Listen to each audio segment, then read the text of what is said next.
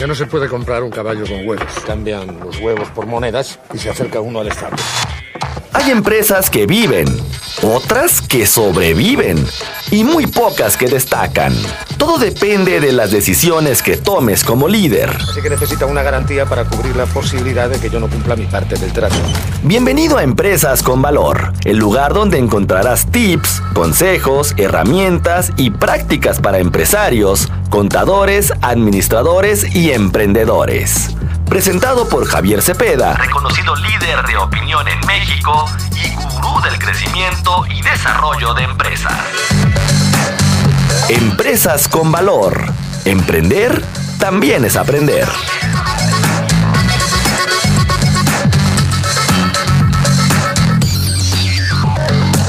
Hay problema. No hay problema. ¿Cuál es el problema?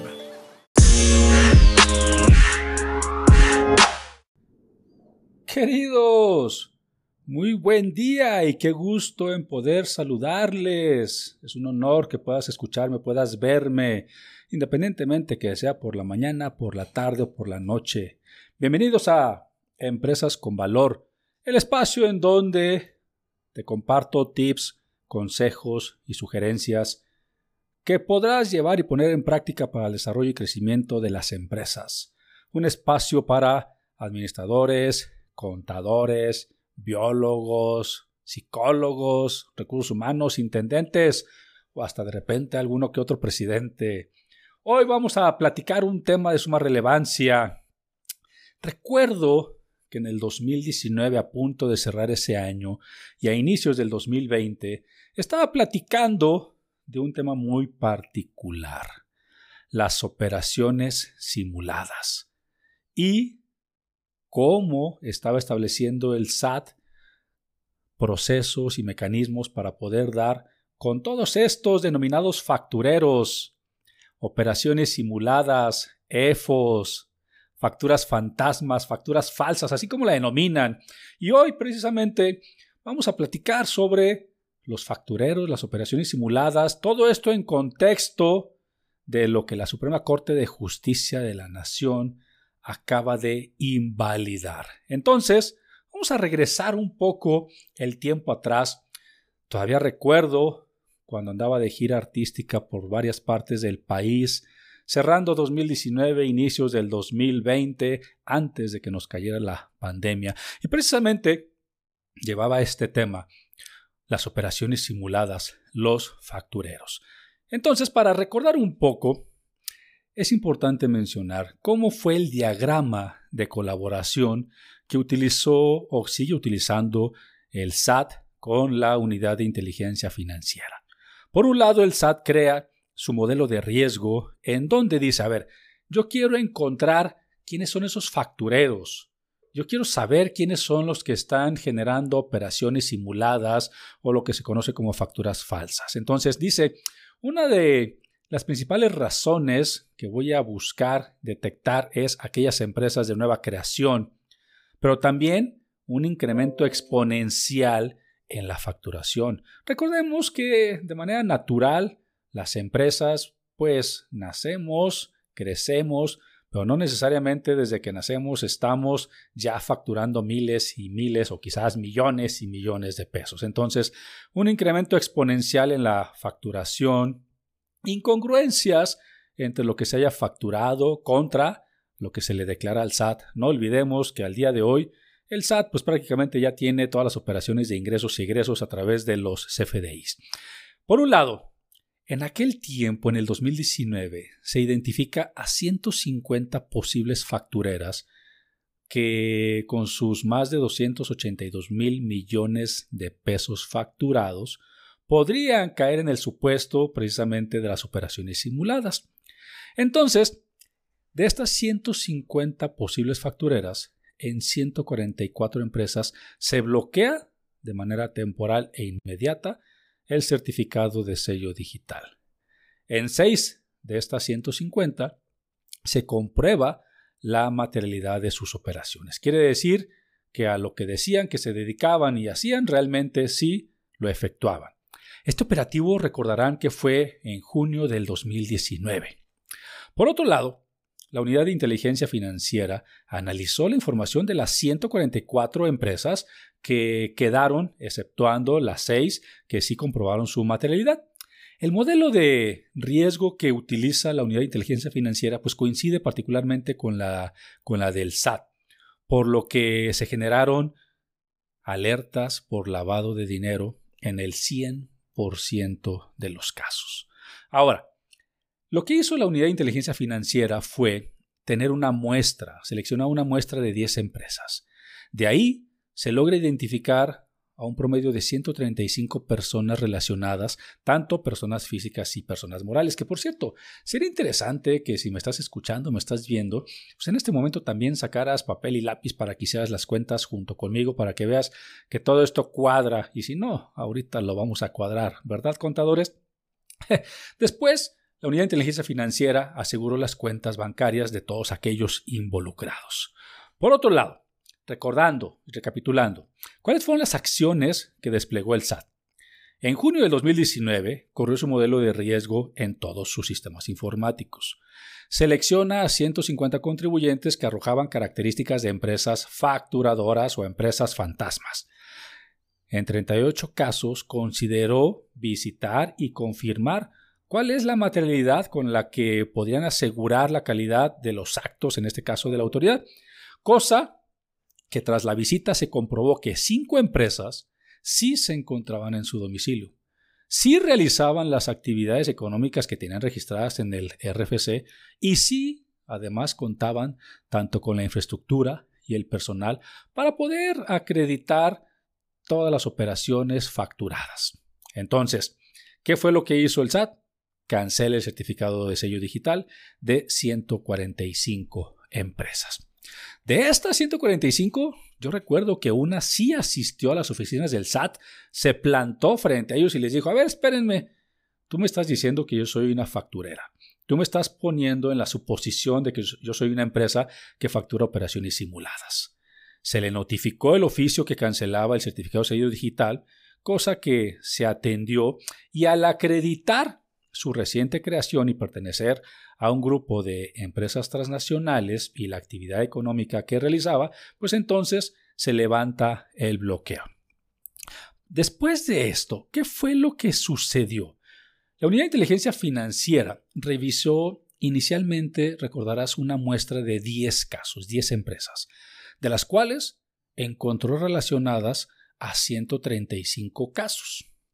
La Unidad de Inteligencia Financiera revisó en total 145 casos, mismos que en su momento le regresó al SAT.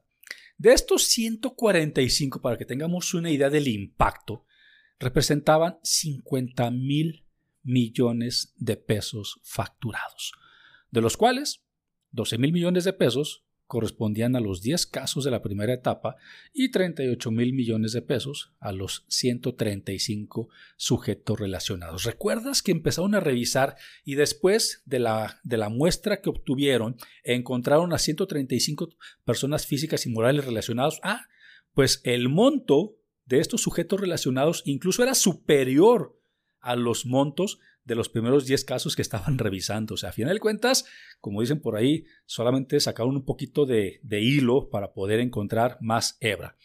El SAT bloquea el certificado de sello digital de 92 de las empresas dentro de esas 135 que estaban vigiladas. Ahora, al remanente de 53 casos no se, no se le bloqueó el certificado de sello digital. ¿Por qué? Porque tanto eran personas físicas o morales que no estaban facturando por su régimen, que no tenían diferencias fiscales, que a lo mejor estaban inactivas en el RFC, etcétera, etcétera, etcétera. Ahora, en este caso, ¿qué fue lo que sucedió? Ya más o menos podrá sacarle cuentas y decir, una excepción de seis contribuyentes de 150 casos que se estaban revisando. 150 empresas se revisaron y el SAT se equivocó solamente con seis empresas. Eso quiere decir que la efectividad del SAT cuando presume, cuando supone que una empresa es facturera, su efectividad solamente es del 96%. Esto quiere decir que prácticamente el SAT no se equivoca cuando determina que una empresa emite facturas con operaciones simuladas, que es un EFOS. Ahora bien, para más o menos entender cómo operan los EFOS y cómo se puede detectar fácilmente por las vías del SAT que es una empresa facturera, hubo un caso con el que se ejemplificó y decían, a ver, en esta empresa estuvimos monitoreando los ejercicios 2017, 2018 y 2019. Ya al principio de este episodio decíamos que hay ciertas particularidades para poder presumir que es una empresa facturera. Una de ellas, los incrementos exponenciales en la facturación. Una empresa que nace y que prácticamente ya está facturando los miles de millones de pesos. Otra de las causales es lo que factura contra lo que declara. Y ahorita vamos a platicar y vamos a encontrar esas diferencias. Y así como estas causales podrán encontrar otras por parte del SAT. Ahora, hay personas, y voy a hacer un paréntesis, queridos, hay personas que me dicen, Javier, pero ¿cómo es posible que el SAT sepa que yo soy una empresa facturera o que incluso, peor aún, que yo sea una persona, una empresa que compra facturas con operaciones simuladas. ¿Cómo se pueden dar cuenta si hay miles de contribuyentes, si hay muchos más que emiten facturas con operaciones simuladas y quizás triplica el número de quienes compran facturas con operaciones inexistentes? Tú y yo sabemos que el comprar una factura con una operación inexistente, pues se trata solamente para bajar la carga tributaria, para bajar nuestra responsabilidad de pago de impuestos. Pero entonces, ¿cómo el SAT puede determinar quién es esa empresa, por ejemplo, que compra una factura con operaciones simuladas? Muy fácil, queridos. Estoy prácticamente seguro que cada uno de ustedes, en sus empresas, muy probablemente tienen un sistema administrativo. Claro que si es de Compact, será mucho mejor. Pero cualquier sistema administrativo, yo, no, no, pongámosle nombres ni marcas. La gran mayoría de nosotros tiene un sistema administrativo en nuestras empresas donde lleva el control de nuestras ventas, de nuestros clientes, proveedores, compras, inventarios, cuentas por cobrar, cuentas por pagar. ¿Qué es lo que haces cuando necesitas saber lo que le has vendido a cada uno de tus clientes en determinado tiempo? Muy fácil. Probablemente entras a tu sistema administrativo Compact y te vas al menú Reportes, Ventas, seleccionas la opción Ventas por cliente, pones un rango de fechas y ahí tienes tu reporte. Te va a indicar qué le has vendido a cada uno de tus clientes en algún periodo específico. Pues bien, exactamente hace lo mismo el SAT cuando detecta que hay una empresa facturera o una empresa que factura operaciones simuladas. Muy probablemente es complicadísimo encontrar a quienes realmente llevan a cabo las operaciones de estas empresas, porque por lo general hay prestanombres que precisamente se prestan para este tipo de operaciones. Pero entonces cuando el SAT determina que una empresa es facturera, es muy fácil obtener la información de quiénes fueron todos sus clientes qué les vendieron, en qué periodos y qué importe les vendieron. Y es así como el SAT muy probablemente va a llegar contigo o con el amigo del amigo de un vecino al que tú sepas que compró una factura con una operación simulada. Pero, pues bien, a, este, a esta empresa ejemplo le revisaron 2017, 2018 y 2019. Nada más para que tengas una idea y toma nota. En el 2017 tuvo CFDIs de ingresos por 85 millones de pesos y gastos por 3 millones de pesos. Pero en sus declaraciones, esta empresa presenta ingresos por 87 millones y deducciones por 87 millones. Si no cuadra, lo cuadramos, ¿verdad? Ejercicio 2018. ¿Qué sucedió? Su incremento exponencial en la facturación. Esta empresa factura 1.626 millones de pesos. Y tiene gastos, CFDIs de egresos, por 1.305 millones. Ahí sabemos que hay una diferencia más o menos de 300 millones de pesos, que ya los quisiera traer yo aquí ahorita en la bolsa, pero pues no. Hay días en que no los ganamos, ¿verdad, contadores? Pero en las declaraciones esta empresa informa ingresos por 1.648 millones de pesos y deducciones por 1.652 millones de pesos. Casi, casi lo único que faltó es que le pidieran una devolución a mis amigos del SAT. ¿Y qué sucede en el 2019? Baja drásticamente la facturación. Se facturan 439 millones y recibe CFDIs de gastos o de egresos por 632 millones. ¿Por qué baja drásticamente la facturación? Probablemente no estás para saberlo ni yo para contarlo, pero este tipo de empresas se crean y se mueren a los dos años de vida. Esa es su finalidad, no para mantenerse. Ahora, ¿qué otra causal determinó que esta empresa también es una facturera? En el 2018, 2017 le facturó a 18 clientes, un total de 75 facturas. En el 2018 le facturó a un total de 51 clientes, con un total de 1.188 facturas. Y en el 2019 le factura a 17 clientes, con un total de 297 facturas. Recordemos, en el 2018 le factura a 51 clientes un total de 1.626 millones de pesos. Divide esa cantidad entre el número de clientes y ya me dirás si es congruente o no es congruente esta información. Ahora, ¿yo por qué estaba dando estas conferencias a finales del 2019 y principios del 2020?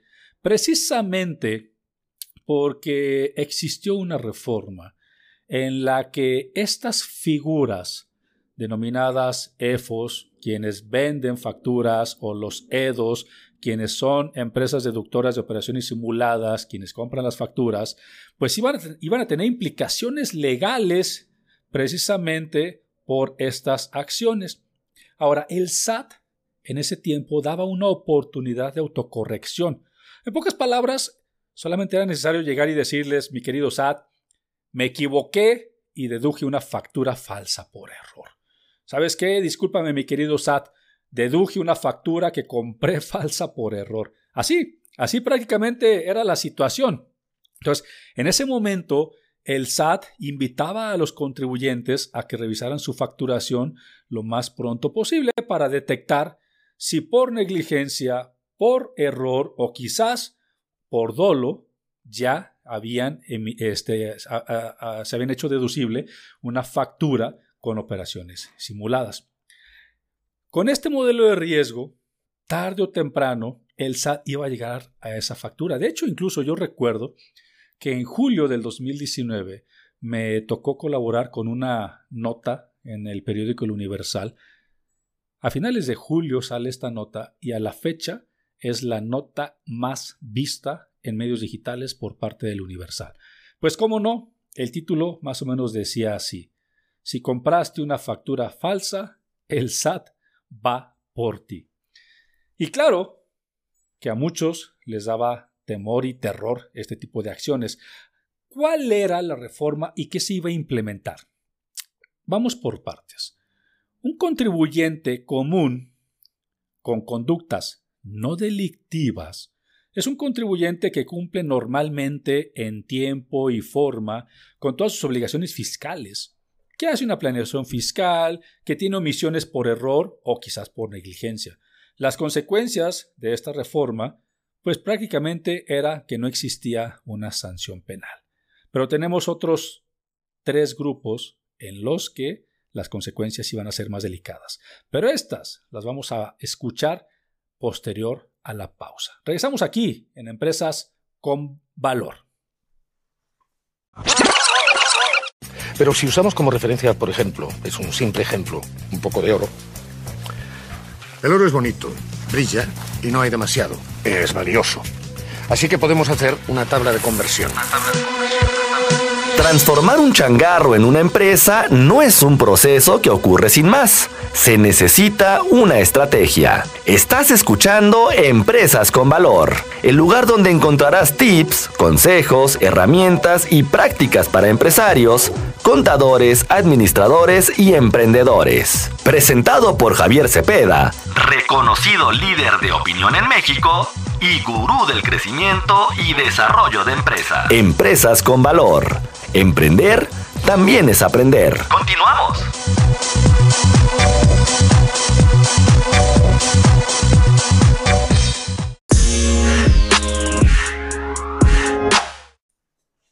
Queridos, estamos de regreso aquí en Empresas con Valor, el espacio en donde compartimos tips, consejos y sugerencias que puedes llevar y poner en práctica para el desarrollo y crecimiento de las empresas.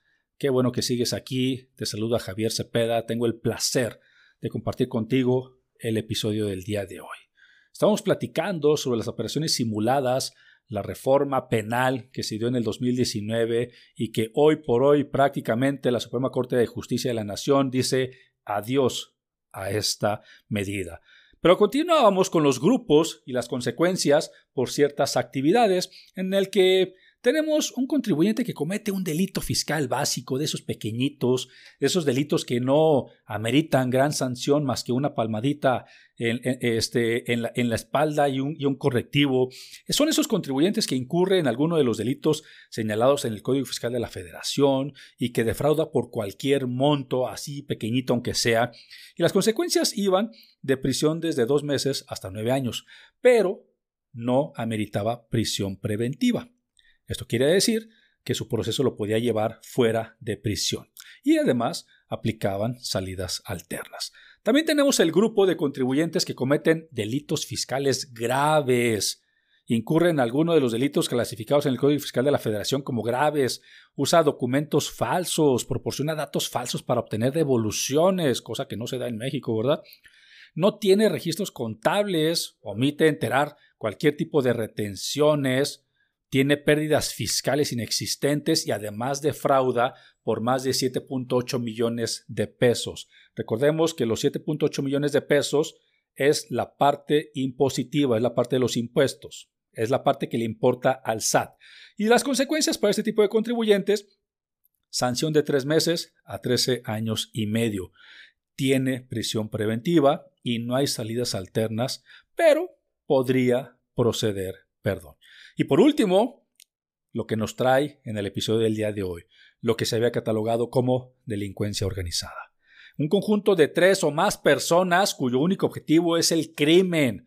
Así lo decían, oye, si te dedicas a la venta de facturas, pues prácticamente el que, el que se encarga de liderar, el que factura y el que recibe el dinero, ese es el mínimo número de personas que entran en la delincuencia organizada para esta disposición no son contribuyentes, porque recordemos que los contribuyentes, como su bien nombre lo dice, contribuyen al Estado.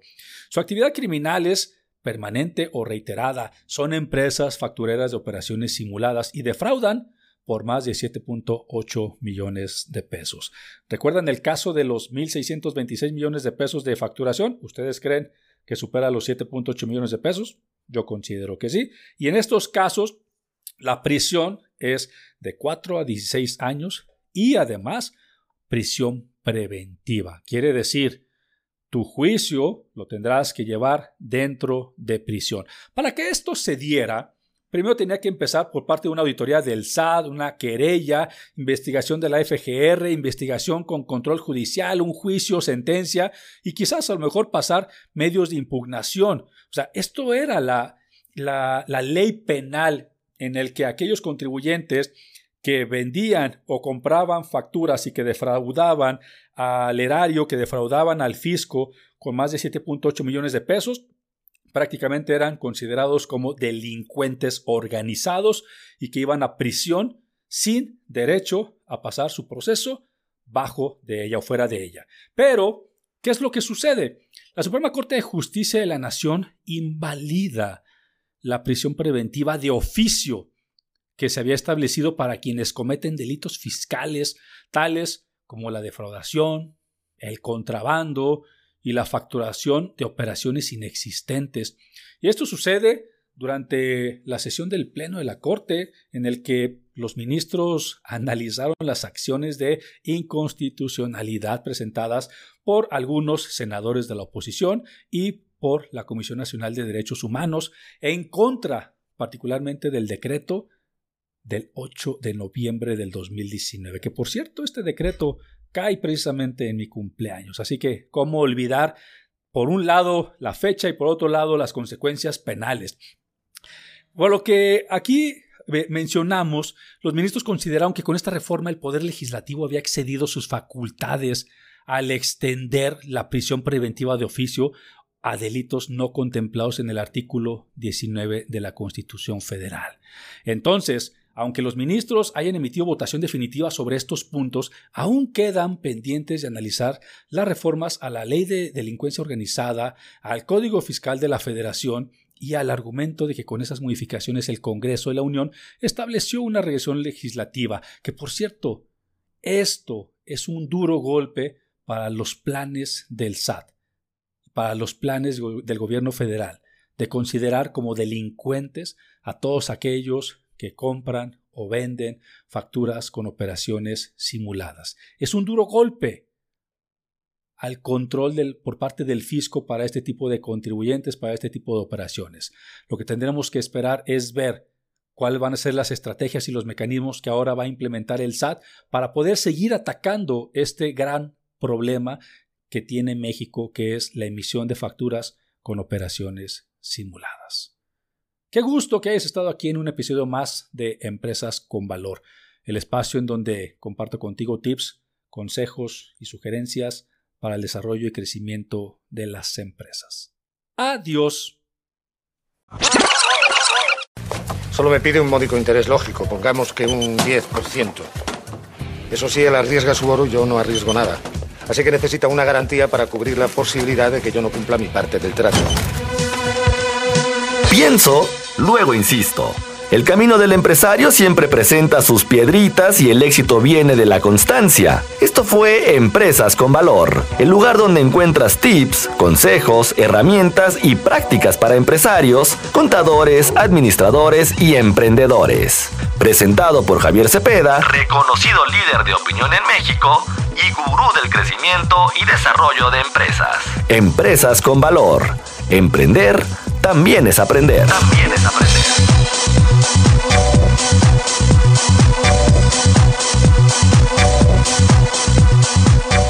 Embargo, sin embargo, si devolvemos una moneda, nos quedarán nueve. Nueve a cada uno. Así que si aún debemos diez monedas, al cabo de un año seguiremos con el mismo problema y además tendremos menos dinero.